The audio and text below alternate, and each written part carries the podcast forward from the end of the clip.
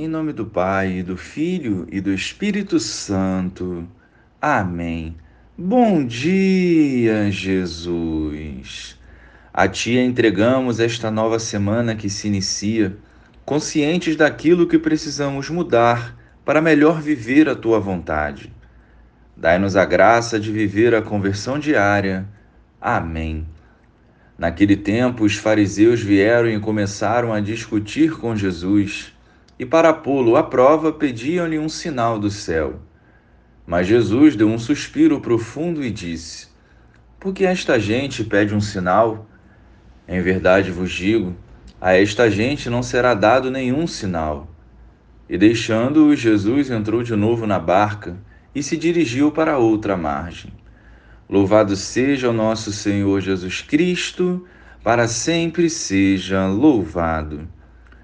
Mesmo diante de tantas obras de Jesus, os fariseus exigiam sinais do Senhor.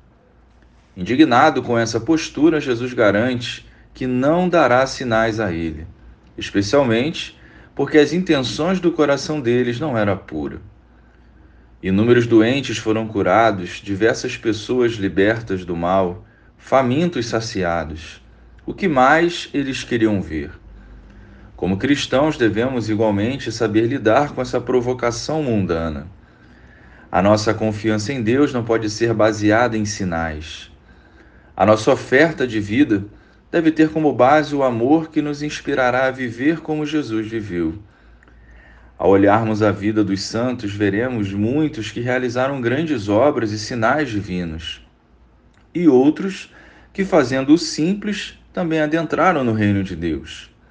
Em comum, eles tinham um coração preenchido pelo Senhor e o desejo de viver a santidade.